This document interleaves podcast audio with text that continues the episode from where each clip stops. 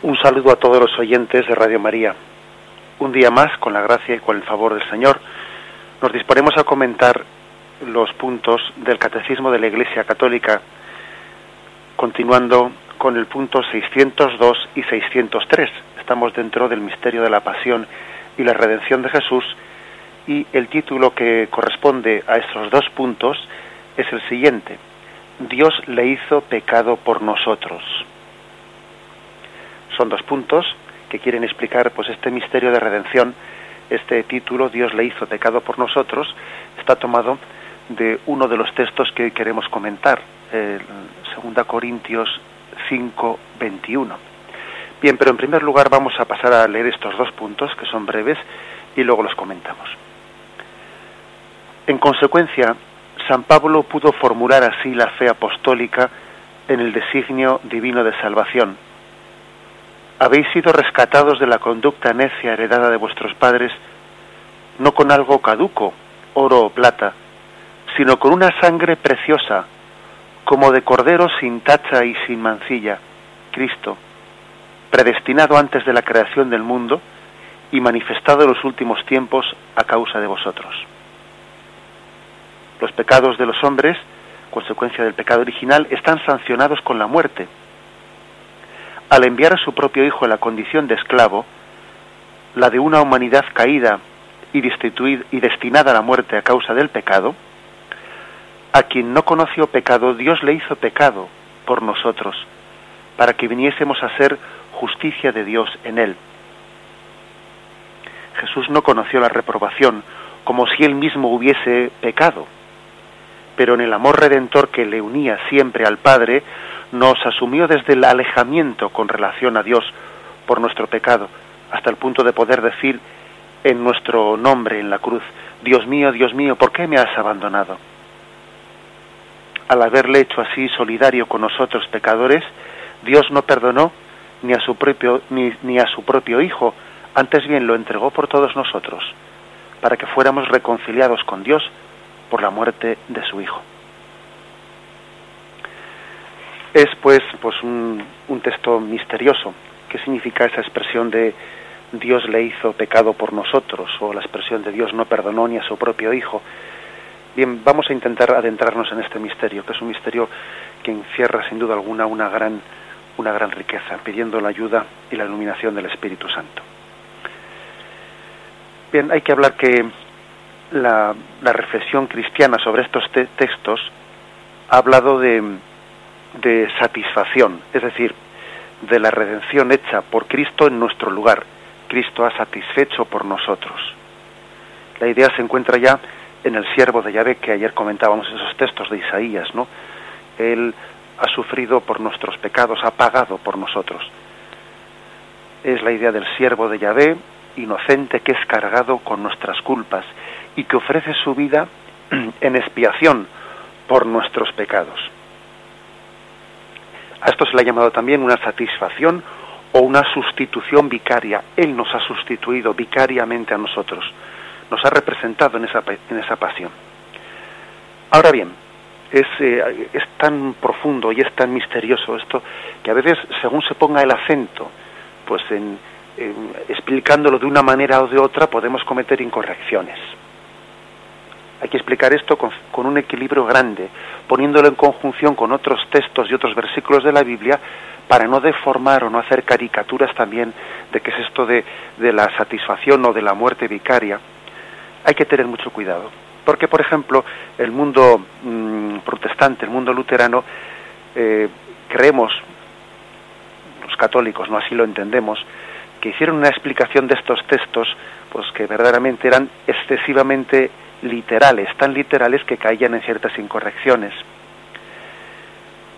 Lutero entendía que Dios ha cargado sobre su Hijo los pecados de todos los hombres hasta el punto de convertirle en el mayor pecador. Cristo hubo de padecer, según Lutero, los tormentos del infierno, ya que siendo a la vez justo, perfecto, era el perfecto condenado, decía él.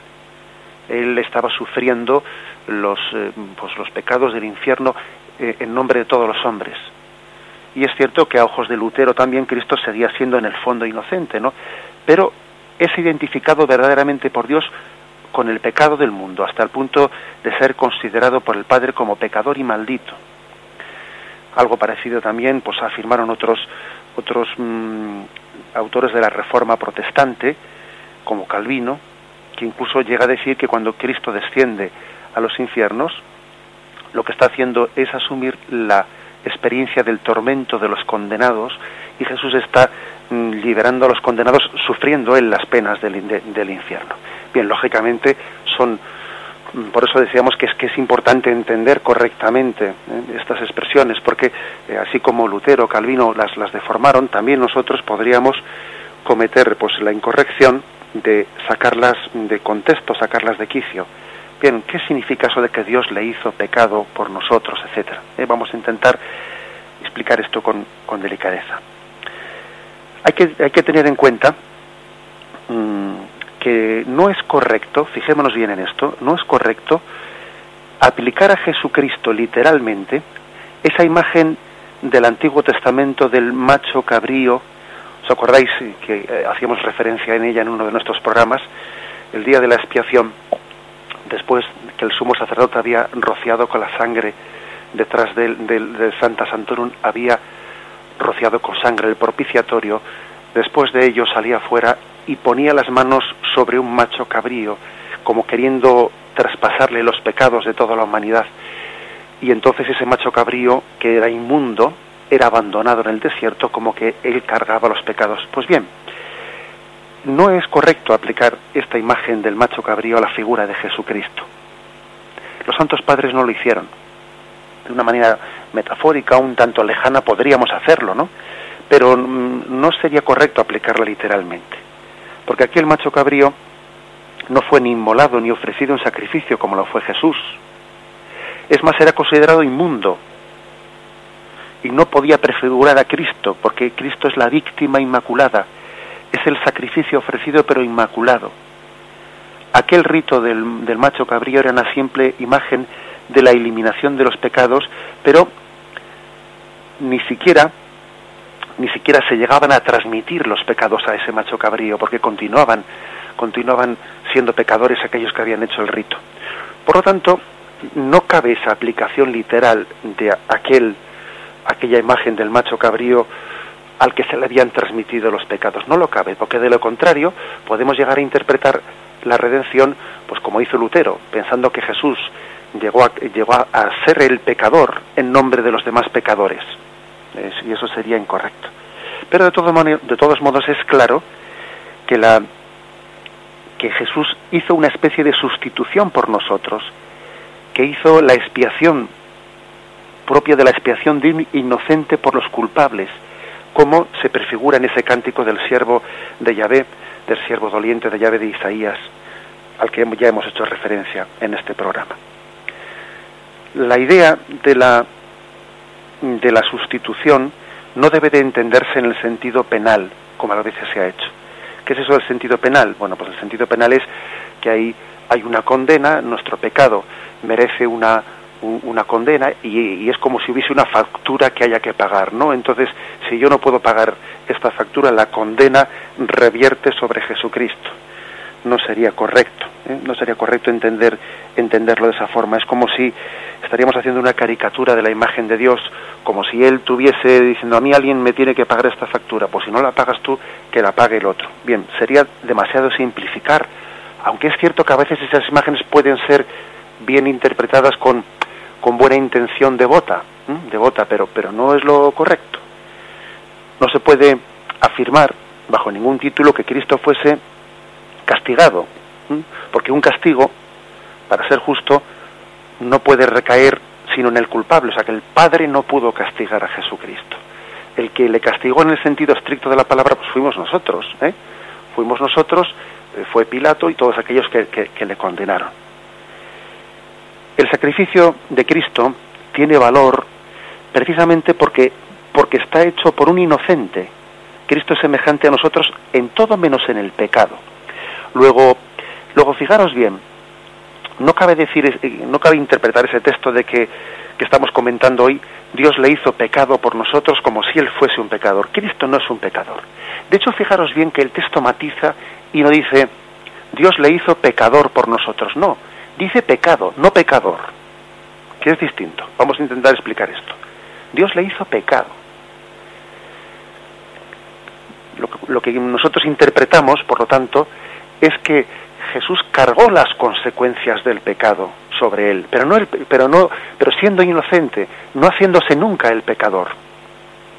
Él nunca se hizo pecador. Por lo tanto, la cólera de Dios no pudo recaer nunca sobre su hijo. Hasta en el mismo momento más, más crudo de la pasión, el padre seguía amando a su hijo como el inocente. No estaba descargando como a veces se, ha, ha, representado ¿no? el mundo protestante, no estaba descargando la ira de Dios sobre Cristo porque él en ese momento era el pecador. No, no, eso, eso, eso no es una imagen correcta. En todo momento tiene lugar una relación entre Jesús y su Padre como el inocente que agrada al corazón del Padre. El Padre se conmueve por la ofrenda de su Hijo inocente que carga las consecuencias del pecado sin hacerse pecador. Y esta es, esta es la, la maravilla. Jesús carga las consecuencias del pecado, porque el sufrimiento es una consecuencia del pecado, la muerte es una consecuencia del pecado. Jesús carga las consecuencias del pecado, hasta ahí llega su solidaridad con nosotros, pero sin hacerse pecador, sin ser nunca cómplice de nuestro pecado. Esta es la grandeza de este misterio que aquí se está escondiendo. Hay que decir que Jesús no estaba siendo castigado por el Padre, sino le estaba ofreciendo al Padre un sacrificio en favor nuestro. No estaba él cargando con la pena nuestra, no, no, estaba ofreciendo la satisfacción por nuestra pena. En cuanto que es la sustitución, pues, de los culpables por un inocente, no podemos hablar propiamente de una sustitución penal, pero sí en cuanto que Jesús ofreció su vida en sacrificio, en sacrificio como reparación de lo que a nosotros por el pecado nos, nos, correspondía.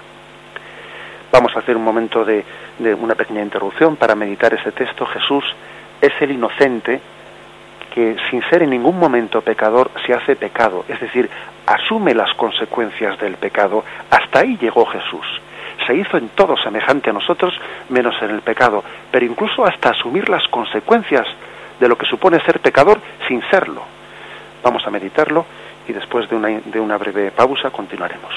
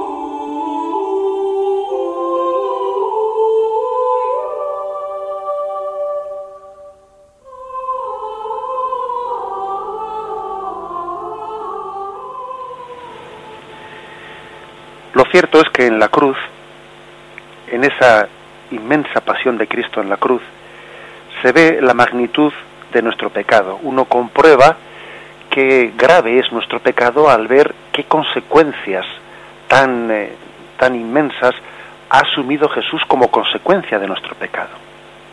A veces uno entiende la gravedad del pecado cuando ve lo que Jesús ha hecho por su reparación. Hasta entonces no se había dado cuenta. Se trata, se trata de un misterio que también hay que, hay que matizar como hemos hecho antes. al explicar el momento del abandono de Cristo en la cruz, hemos de recordar que Cristo mm, no sufre en la cruz el abandono de Dios por motivo de que Él sea pecador en absoluto. Se trata de un sufrimiento que el Padre y el Hijo de, de mutua voluntad, ¿no?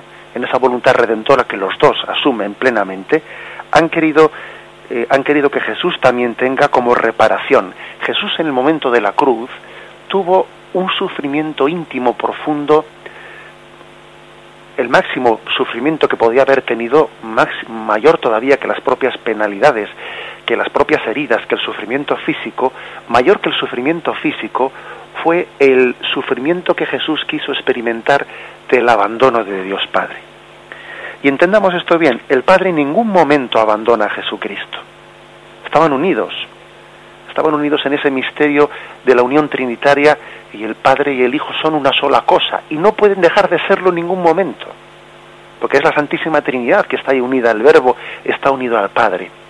Pero sí que el Padre y el Hijo, en esa voluntad común que tienen de redención, quisieron asumir el sufrimiento también de, sentir, de experimentar en un momento determinado el abandono afectivo. Es decir, Jesús y el Padre quisieron llegar a sentir que, mejor dicho, el Padre también no permitió que su Hijo sintiese ese, ese sufrimiento inmenso del abandono afectivo.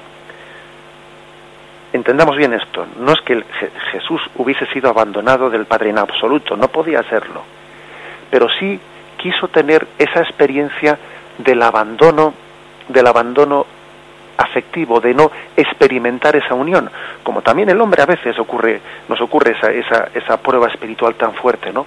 de sentirnos abandonados de Dios, de, no sentir su presencia, de no percibir humanamente en nuestra, en nuestra psicología pues el gozo, el consuelo que a veces en otros momentos hemos sentido de la presencia y el consuelo de Dios, de sentir distancia, de sentir lejanía. Esa prueba también, esa prueba quiso sentirla Jesús. No se trataba pues de una desesperación, es la confesión del dolor de la prueba que Jesús tiene en ese momento. No se trataba de ninguna eh, blasfemia de Cristo hacia el Padre como afirmaba Lutero, ¿no? Cuando que él decía que esa palabra de, de Dios mío, Dios mío, ¿por qué me has abandonado? era como una blasfemia que Cristo lanzaba al Padre en nombre de todos los pecadores en absoluto. No es eso, sino que es el, máximo misterio de, de, mm, de solidaridad con nosotros, de solidaridad en la que en la que Cristo quiere llegar a experimentar humanamente pues lo que nosotros también ocurre, ¿no? que es la experiencia del abandono. También esto forma parte de ese Dios le hizo pecado por nosotros, asumió la consecuencia del pecado, porque una consecuencia del pecado también es el sentirse abandonado, el sentirse solo. Bien, pero digo que eso lo hizo Cristo en solidaridad con nosotros, pero quisiera matizar que no es únicamente solidaridad, que es más que solidaridad. Creo que sería bien, es, es correcto, pero, pero insuficiente, ¿no? Hablar de que Jesucristo hizo lo que hizo en la cruz eh, por solidaridad con los hombres. Es más, porque es cierto que en virtud de la encarnación, Cristo estaba unido solidariamente con todo hombre, que se ha hecho semejante a nosotros y ha participado de nuestro destino, es verdad. Es verdad que ha tomado nuestra carne y nuestra sangre, que ha compartido incluso las debilidades propias de la naturaleza humana sin que sean pecado, es verdad. Tiene pues una solidaridad en la carne y en la muerte, es cierto. Pero la idea de solidaridad no basta, puesto que los textos escriturísticos no solo dicen que Cristo ha sufrido con nosotros, porque ser solidario sería sufrir con nosotros, compartir con nosotros, sino que dice que ha sufrido por nosotros. Y eso es más que solidaridad, eso ya es una sustitución en favor nuestro. San Pablo dice que Cristo ha cargado con las consecuencias del pecado por nosotros, no solo con nosotros. Hay una solidaridad, sí, pero una solidaridad que llega hasta la sustitución. Cristo se hace solidario con nosotros hasta el punto de hacer caer sobre sí, sustituyéndonos todo el peso de las culpas de los hombres.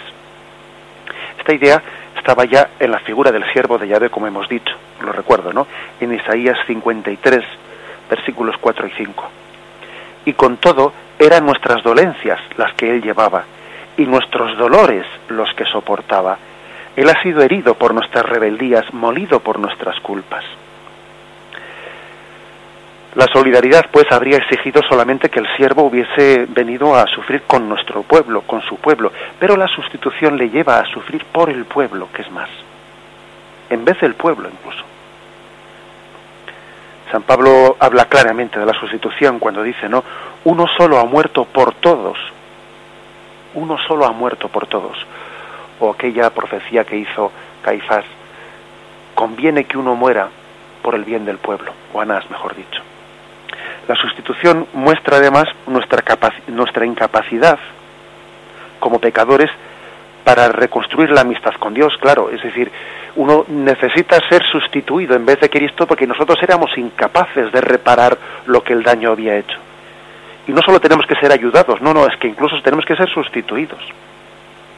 Nuestra incapacidad como pecadores pues, pues necesitaba de esa sustitución para ofrecer una reparación digna del amor de Dios. Nosotros no podíamos ofrecer esa reparación digna. Cristo la ofrece en lugar nuestro. El Hijo de Dios ha tomado sobre sí no una parte del peso de nuestros pecados, como, como si se dijese, venga, tú coges esto y yo cojo el otro. No, no. Sino ha tomado el peso entero de nuestros pecados. Todas las culpas de la humanidad entera han sido transferidas a Cristo, pero no a título de pena, como si Él estuviese cargando la reprobación de Dios, no, sino a título de reparación. Cristo repara al corazón del Padre. Cristo dice un sí, allí donde nosotros hemos dicho un no. Bien, esto no quita, eh, no olvidemos que la redención, esta redención de Cristo, también luego requiere de nosotros subjetivamente pues una, una, una apropiación, una colaboración, por supuesto, eso ni, ni que decir tiene. Pero la redención la realiza Cristo, no nosotros. Y nosotros tenemos que, que apropiarnos de ella, tenemos que colaborar con ella, tenemos que aceptarla, abrirnos plenamente con todas las consecuencias. Es lo que se llama la redención subjetiva. Objetivamente hemos sido redimidos por Cristo y ahora es necesario que nosotros aceptamos, aceptemos, nos abramos, eh, tengamos esa conversión que es propia de, quien acepta una redención. Pero Cristo ha sido el que nos ha redimido. Nosotros no nos hemos autorredimido, no, no, Él nos ha sustituido, reparando al Padre por nosotros las consecuencias que el pecado había llegado a, a establecer. Hay que pues mm, concluir diciendo que la sustitución de Cristo no elimina nuestra cooperación, por supuesto. Precisamente Él nos dejó su, sacrificio en la Eucaristía con el fin de que nosotros cooperásemos con Él en la celebración de la Eucaristía y en la transformación del mundo a imagen de esa Eucaristía que transforma todo aquello que debe ser transformado en Cristo. Bien, este es otro paso más que hemos dado. Vamos antes de seguir adelante a hacer una pequeña interrupción y continuaremos.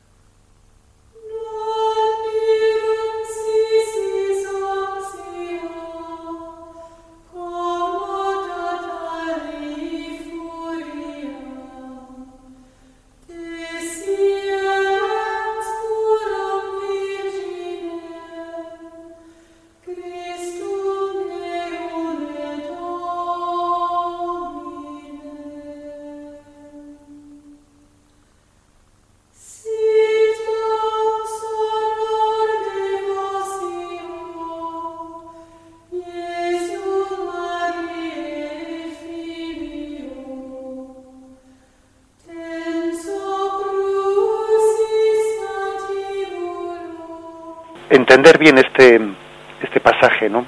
de San Pablo, Dios le hizo pecado por nosotros, supone entender que hay una pasión del alma de Cristo, que es el alma de la pasión. Y permitidme esta expresión un tanto retórica, ¿no? El alma de la pasión quiere decir lo, lo principal de la pasión de Cristo. ¿Qué, ¿A qué me estoy refiriendo? Pues que hay otras personas, desde el punto de vista físico, que han podido tener padecimientos corporales pues parecidos a los de Jesucristo, es decir, desde el punto de vista físico, pues a lo largo de la historia de la humanidad ha podido haber otras personas que han sido físicamente torturadas o que han pasado pues un proceso de tortura como el de Cristo o, mayor. Es decir, en ese sentido, la pasión de Cristo no es la pasión, la pasión física de Cristo no es la pasión más grande que un hombre haya podido sufrir. No. Me refiero a la pasión del alma, a la pasión del alma de Jesucristo. Esa sí que es el alma de la pasión. Esa expresión, ¿no? Al que no conoció el pecado, Dios le hizo pecado como por nosotros, para que nosotros sintamos la fuerza salvadora de Dios. El mismo Hijo de Dios, el inocente, convertido en pecado, es decir, asumiendo el pecado, esta es el alma de la pasión. En Gesemaní Jesús ora diciendo, que pase de mí este cáliz. En la Biblia, la imagen del cáliz evoca siempre la idea de la ira de Dios contra el pecado. Por ejemplo, tenéis en el Apocalipsis 14, versículo 10. Allí se habla de esa ira de Dios contra el pecado.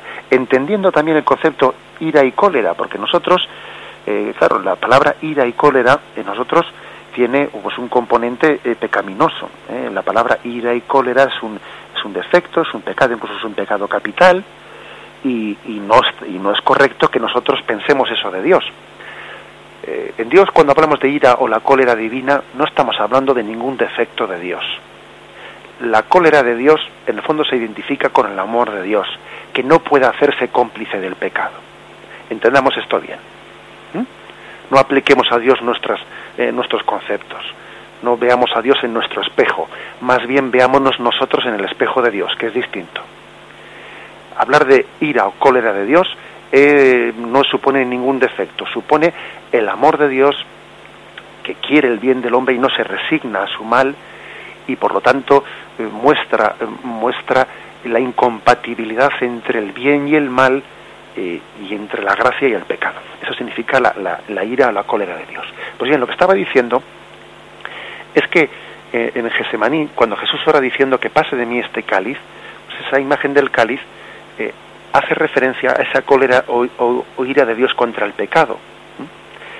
Desde el cielo se revela la ira de Dios contra toda clase de impiedad, dice Romanos 1.18.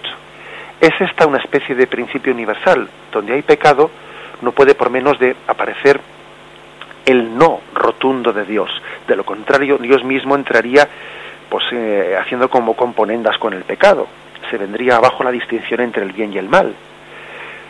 Es, por lo tanto, una imagen de la santidad de Dios eh, que, está, que está pesando en ese momento sobre, sobre, sobre el pecado. Y Jesús quiere beber ese cáliz, quiere beber el cáliz, es decir, quiere padecer él también el sufrimiento de Dios Padre por tanto pecado el sufrimiento que tiene el padre porque el hijo pródigo se ha, se ha marchado de la casa. Él quiere participar del sufrimiento de Dios.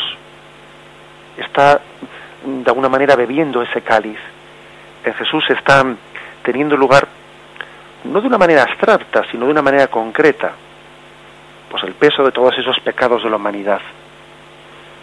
Jesús carga con todo el orgullo del hombre, con todas las rebeliones, abiertas o sordas contra Dios, con toda la lujuria, con toda la hipocresía, con la violencia y la injusticia, toda la explotación de los pobres y de los débiles, toda la mentira, todo el odio, que es algo terrible. En la pasión de Cristo encuentra pleno cumplimiento aquellas palabras de Isaías que escuchábamos en la... ¿eh?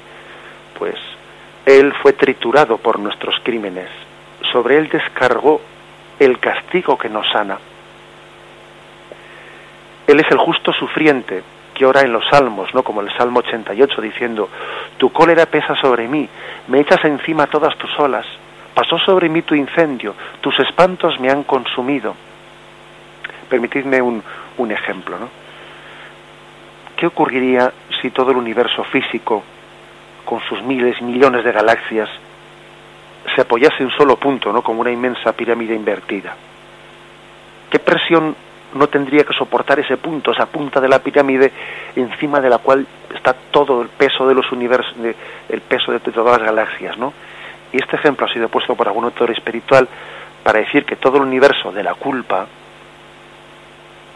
pesaba en la pasión de Jesús sobre el alma del hombre Dios. Él, él, cargó sobre nosotros, sobre él, perdón, todos nuestros crímenes. Él es el Cordero de Dios que carga con el pecado del mundo. La verdadera cruz que Jesús cargó sobre sus hombros, que llevó hasta el Calvario, fue nuestro pecado. Por eso digo que el alma de la pasión de Cristo es la pasión de su alma, más que la pasión de su cuerpo. Esa es el alma de la pasión. En un pasaje, en un pasaje de la carta a los romanos San Pablo, hablando de los judíos, dice que siente por ellos tanto dolor porque han rechazado el evangelio que estaría dispuesto a ser él mismo, San Pablo dice anatema, verse separado de Cristo por el bien de todos. Lo tenemos en Romanos 9:3 estaría dispuesto a ser por vosotros anatema. Lo dice, lo dice como una especie de locura de amor, del celo, en una especie de, de, locura de celo por ganar las almas para Cristo. Dice que estaría dispuesto a haberse separado de Cristo por el bien de esas almas. Lógicamente, pues sabemos que es una expresión pues un tanto retórica, ¿eh? que no, no hay tal cosa. ¿eh? Uno por salvar almas no se separa de Cristo, sino se acerca más a Cristo. Pero lo que el apóstol eh, percibía como una suprema privación, aunque sin padecerla, de hecho, Jesús pues la vive en la cruz. Y él también se, se convierte como si fuese anatema, es decir, como viéndose separado de Dios. Él se hace maldito, según dice Gálatas 3:13. Cristo nos rescató de la maldición haciéndose por nosotros maldito, porque dice la escritura, maldito el que cuelga de un árbol. Es como si fuese anatema, es como si él hubiese querido eh, sufrir ese, ese desgarro, ese desgarro de, cargar sobre nosotros eh, la consecuencia a la que nuestro pecado nos estaba llevando. Entendamos este misterio. Vamos a hacer un momento de silencio antes de continuar.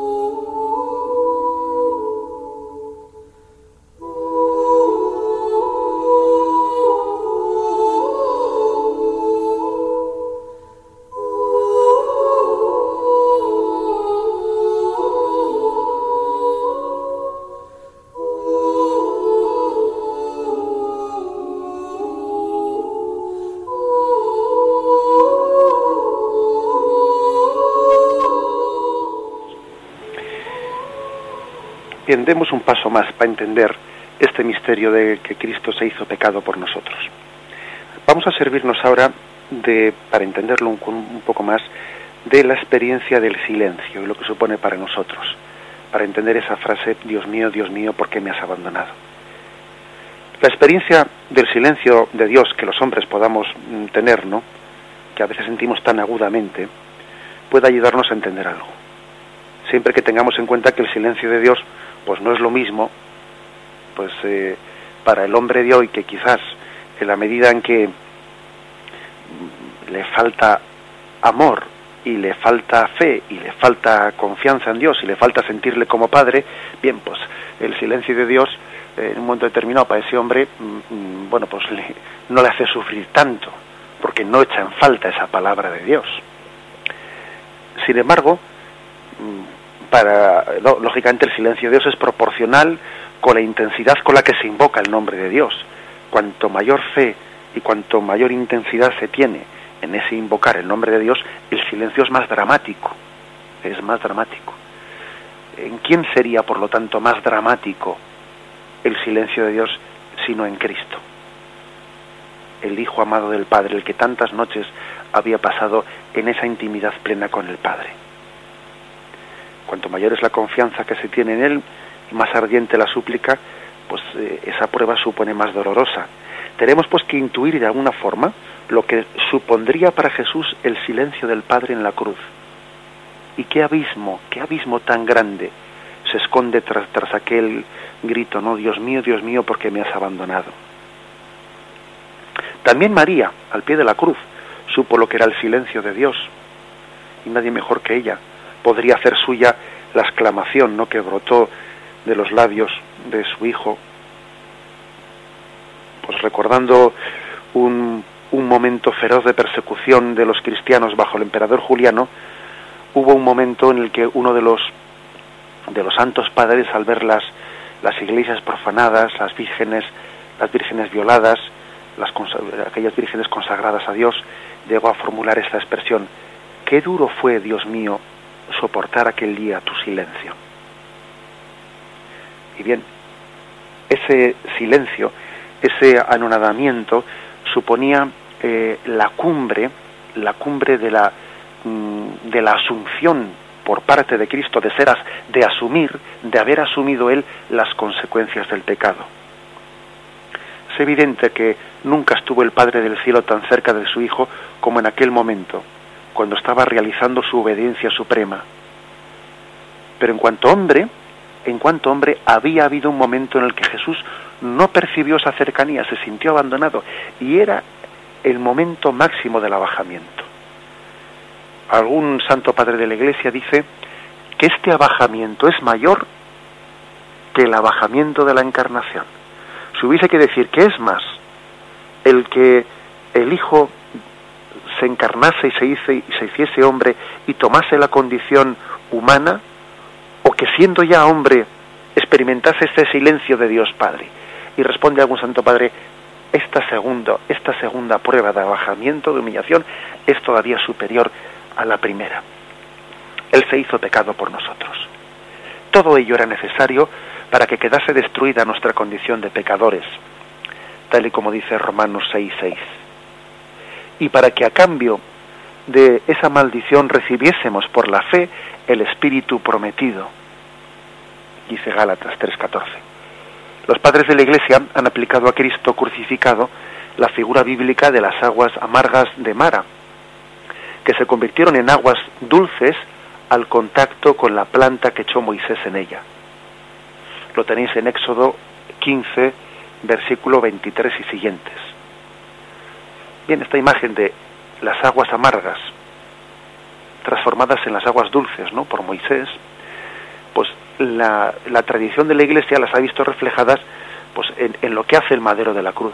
El madero de la cruz Jesús bebió las aguas amargas del pecado y las convirtió en agua dulce de su espíritu, de lo cual es símbolo el agua que salió de su costado. Bebió el cáliz amargo y él se convirtió en un vaso de agua viva para nosotros. Transformó el inmenso no de los hombres en un sí, en un amén a la voluntad del Padre, todavía más inmenso, de manera que ahora por él podemos responder amén a Dios para gloria suya. Gracias a su sí, gracias a su amén, gracias a su hágase tu voluntad, nosotros también podemos decirlo con Él. Este es el gran misterio de nuestra religión, de nuestra fe, y consiste en el hecho de que incluso en una situación tan extrema, Jesús mantuvo su confianza en Dios y su amorosa sumisión al Padre. En sus labios nunca se apagó el grito filial, Abba Padre. Al llevar a cabo este misterio, Jesús tuvo junto a sí a su madre, a la que nos dirigimos nosotros emocionados en nuestro pensamiento, ¿no? Ella sufrió profundamente con su hijo y se asoció con corazón maternal a su sacrificio, consintiendo, ojo, consintiendo con amor en la inmolación de la víctima que ella misma había engendrado. Así de esta forma se convierte en ella pues en la perfecta corredentora, en nuestra madre, en el orden de la gracia. Bien, vamos a dejar aquí esta, esta reflexión de estos dos puntos del catecismo que hemos desarrollado en el día de hoy, el punto 602 y 603. Podéis ahora llamar para hacer vuestras preguntas, para participar con vuestras aportaciones al teléfono 917 107 700. 917 107 700. Ponemos un poco de música.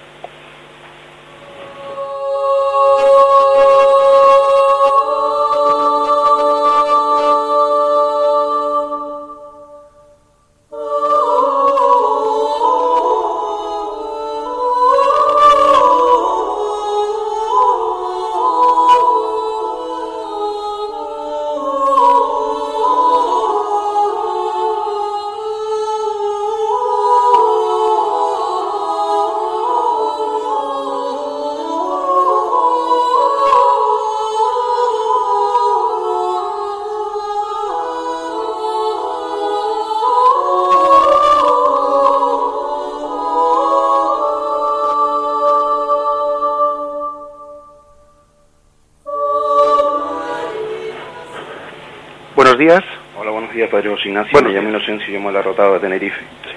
Tengo una inquietud, no sé si valdría hoy las palabras de... Porque yo me identifico mucho con... ¿Cómo se llama? Giuseppe Angelo Roncalli, Juan 23, ¿no? Que decía, niéguese cada uno a, sí mismo y cargue cada uno su propia cruz, ¿no? Que en definitiva, después de todo, ganar la eternidad, que es lo que quiere Dios. Deme una explicación a ver si va más o menos bien encaminado o no. Deme un segundito para encender la radio. Gracias. De acuerdo, muy bien. Bien, mm, a tener un poco, a tenor mm, de, especialmente de lo que hoy hemos explicado en estos puntos, pues esa, esa frase de, de Juan 23, de feliz memoria, yo la, eso de cargue cada uno con su cruz, habría que decir, cargue cada uno con su cruz porque, porque Jesús la ha cargado con nosotros. Es decir, este es el, este es el misterio, es decir, Jesús ha, ha tenido una, una cruz sustitutoria, gracias a la cual lo nuestro es cruz, cruz salvadora, cruz redentora. De lo contrario, si Jesús no hubiese cargado con su cruz, lo nuestro sería una mera desgracia. Jesús ha hecho que eso que nosotros mm, padecemos, en vez de ser desgracia, sea cruz salvadora. De lo contrario, estaríamos condenados a cargar con una desgracia, arrastrarla, a padecerla, sin que fuese salvífica. ¿eh? Sin que fuese redentora. Es decir, este, esa es la transformación que le ha hecho de las aguas amargas en las aguas dulces. ¿eh? Podríamos decir que sin Cristo, pues eso que nosotros llamamos cruces de la vida serían desgracias que no tenemos más remedio que de tragar, ¿eh? pero no serían salvíficas, no serían redentoras. ¿no? Y Cristo, sin embargo, ha hecho que esa agua amarga sea agua dulce. ¿eh? Creo que esa es la, forma de aplicar pues, esa, esa expresión de, de Juan 23 a tenor de los puntos que hoy hemos explicado. Bien, ¿hablamos con alguien más? Sí, ¿me oye? Sí, muy buenos días. Sí, buenos días. Mire, yo le he estado oyendo y quizás sea un error mío. El Antiguo Testamento habla de un Dios eh, que es justo, terrible con, la, con lo malo. Y yo creo que el Nuevo Testamento viene a decir, Dios es mi Padre, mi ama. Y quizás mi dolor será la ausencia de ese Dios. Es como una familia, un padre que se le muere un hijo, terrible ese dolor bueno, pues eso le va al infinito, sería la ausencia de Dios, pero no como una especie de castigo que Dios me da, sino que yo me retiro y que notaré la ausencia de ese dolor de padre. Pero no porque Él me castigue, sino porque soy yo el que me retiro. No sé si eso es un error mío, ese Dios del Antiguo Testamento donde va y, se ensaña con, con, bueno, pues es como lo veían los hombres, entiendo yo. No sé si estoy en un error. De acuerdo, le, respondo por la radio. ¿eh? Muchas gracias. Gracias. Bien, quizás eh, sea, tenga algo de, simplificación excesiva. ¿eh? ¿eh? cuando a veces se dice que el Dios del Antiguo Testamento era un Dios eh, pues justiciero, terrible, que no era un Dios misericordioso, eso, eso es una excesiva simplificación. Es cierto que, que, la imagen de Dios revelada por Cristo, el Nuevo Testamento, pues todavía revela con mucha mayor intensidad el corazón misericordioso del Padre. Bien, pero no, pero no sería correcto que hagamos esa simplificación. ¿eh? A veces también, pues quizás los predicadores, pues queriendo destacar mucho eh, la imagen de, de, Yahvé, de, de, ese Padre papaíto que Jesús nos revela en el Nuevo Testamento, igual por destacar esto podemos, pues igual de ser un tanto injustos porque hay que decir que el Antiguo Testamento habla que Dios ama al hombre con entrañas maternas, ¿no? O por ejemplo ese texto de Isaías que dice, ¿es que puede una madre olvidarse del hijo de sus entrañas? pues aunque eso sucediese, yo jamás me olvidaré de ti. Es decir, hay textos de ternura eh, en el Antiguo Testamento inmensos. ¿eh? Bien, tengamos eso en cuenta porque, porque podríamos quizás, pues por... Eh, porque digamos que Jesús vino a perfeccionar el Antiguo Testamento, pero no vino a derogarlo. Si la imagen del Antiguo Testamento hubiese sido incorrecta, Jesús hubiese derogado el Antiguo Testamento y no lo hizo, le dio cumplimiento. Bien, dicho, dicho este, este matiz, pues bueno, pues yo creo que que lo que este oyente nos ha formulado como el concepto de, castigo es correcto, es cierto, es decir, el, eh, no se puede entender, eh, no se puede entender la, eh, pues, la pedagogía, la relación que Dios tiene con nosotros en, en, términos de castigo. La verdad es que el mayor castigo que el hombre asume es apartarse, apartarse de, la mano de Dios. Es más, hay un texto del Antiguo Testamento ahora mismo me costaría buscar quizás el, el versículo en el que el pueblo está terco en el desierto de Israel y no hace caso a Yahvé y se aparta de su mano y una y otra vez Yahvé. Y entonces dice este texto del libro del Éxodo, si no me equivoco. Dice, entonces Yahvé, viendo su, su terquedad, les dejó a sus propias fuerzas. Es decir, en realidad el castigo de Dios es decir, pues venga, tú solo, tú mismo, venga, que, que me rechazas, pues venga, anda tú solo ya te pegarás el cachete. ¿eh? Es decir, la verdad es que el pecado, mejor dicho, el castigo, el auténtico castigo del hombre consiste en su autoexclusión, ¿eh? en rechazar esa ayuda y esa gracia de Dios. ¿eh? De acuerdo, ¿tenemos algún oyente más a la espera? Sí. ¿Sí, con quién hablamos? con Ana María. Muy buenos días, Ana María. A ver. Sí, sí, le escucho perfectamente. Bueno, mire, es también referente al Antiguo Testamento, porque en el Antiguo Testamento vimos cosas así, que Dios era como justiciero, como así, nos enseñaron eso, personas que ya somos un poco mayores, pero yo al leer todo lo del Nuevo Testamento, yo ahora Dios lo considero como amor, como paz, como, como, bueno, como un bien. Además, quiero decirle que la que, la, que lo de hoy estuvo maravilloso, cosas que yo no sabía, que no, que no podía interpretar en mí misma y que eso me llenó de satisfacción poder oírlas. También otra cosa le quería decir que no, no va a cuento con, con lo de hoy, eh, que estos días estuve hasta disgustada y todo, porque mm, con lo de mm, el príncipe, con lo de los premios Príncipe de Asturias, pues mm, todo era ensalzar a Alonso, Alonso, Alonso, y nos acordaron de las damas de la caridad a última hora en la, en la televisión, unas personas que están haciendo el bien en el mundo con tanto bien, con tanto para los pobres, para, para lo de hoy, y, que nada, no, olvidaron totalmente. De acuerdo, bueno, pues le, agradezco mucho su llamada. ¿eh? Bien, la verdad es que, bueno, pues tiene razón, el mundo es así, ¿eh? pues puede parecer más heroico a los ojos del mundo conducir un coche que, ¿eh? Que entregar la vida en servicio de los necesitados. Pero bueno, dejemos eso. ¿eh? Bien, eh, únicamente le hago el matiz de que, he hecho antes. Es decir, en el Antiguo Testamento, el Antiguo Testamento es muy amplio y está escrito en un, pues en un margen de un periodo muy, muy amplio. ¿eh? Hay muchos siglos desde el primer libro que se escribe el Antiguo Testamento hasta el último. Luego también dentro del propio Antiguo Testamento hay un desarrollo bastante grande de esa imagen de Dios. ¿eh? Eh, no, no, es lo mismo pues un, pues un, pasaje bíblico escrito en un primer momento o en un, último momento. O sea, también mm, no entendamos el Antiguo Testamento como si tiene, eh, como si fuese monolítico. No, dentro de él hay un desarrollo también. Adelante, hablamos con, ¿Con algún otro oyente? Sí, nombre mío es Santiago. Lo sí, es sobre el salmo del Antiguo de un salmo sí, así del Antiguo Testamento, Dios mío, Dios mío, porque me has abandonado. Y ahí Jesús eh, nota o, siente su debilidad humana. Y entonces con esa debilidad humana eh, es cuando él dice esa frase y en revelación privada él dice que por esa debilidad humana perdonará muchas debilidades humanas de las personas que vayan a morir. En ese momento que una persona vaya a morir, que tiene la debilidad humana propia de morir, que él en ese momento perdonará muchas debilidades humanas. Y eso es. Bien, le agradecemos mucho su llamada. ¿eh? Pues eso es cierto, es decir, hay un, hay un principio de San Irineo, ¿eh? que es uno de los mayores santos padres de la Iglesia del siglo II, que él dice, lo que no ha sido asumido no ha sido redimido, es decir, ha sido redimido todo lo que Cristo ha asumido. Y bueno, pues desde el momento en que Cristo también asume el abandono, el abandono, eso también lo ha redimido. Cuando alguien, el momento de su muerte, no siente noches oscuras, que ha habido santos que han tenido la gran prueba de morir en medio de noches oscuras. Estoy pensando, por ejemplo, en la Madre Maravillas de Jesús, en otros santos que, que en los momentos eh, bueno, los momentos antes de su muerte sintieron también pruebas, pruebas de, de abandono, de soledad. Y por lo tanto hay que decir que como Jesús asumió aquello, Él lo redimió.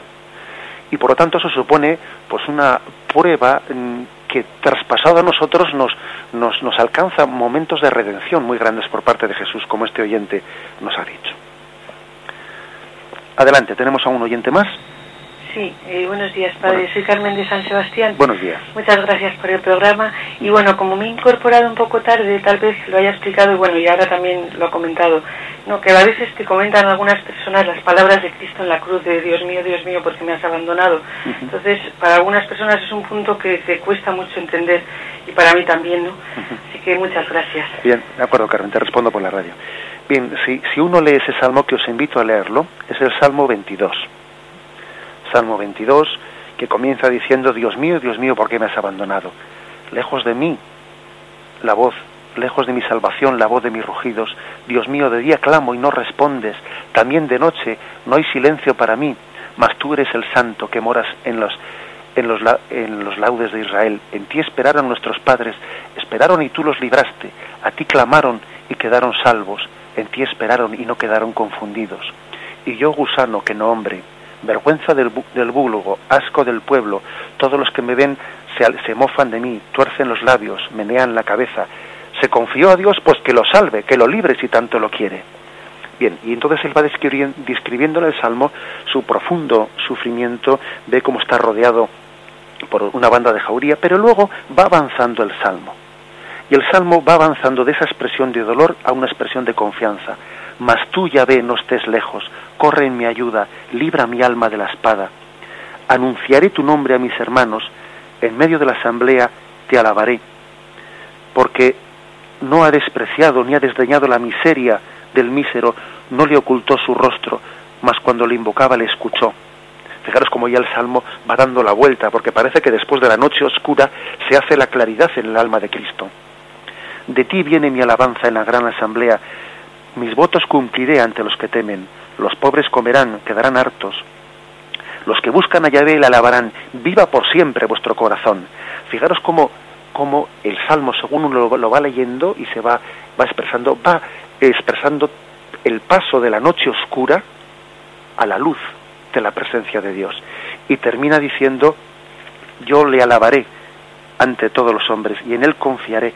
Es hermoso ese salmo porque está está expresando de una manera pedagógica pues toda esa prueba ¿eh? de, de, Jesús en medio de la muerte, que es casi, el máximo abajamiento que Jesús tuvo cuando él pudo decir pues esa expresión Dios le hizo pecado por nosotros y desde esa situación nos redimió profundamente. Bien, tenemos ya la hora cumplida. Damos gracias al Señor por, por haber podido compartir estas reflexiones. Dios mediante continuaremos eh, mañana a partir del punto 604. Alabado sea Jesucristo.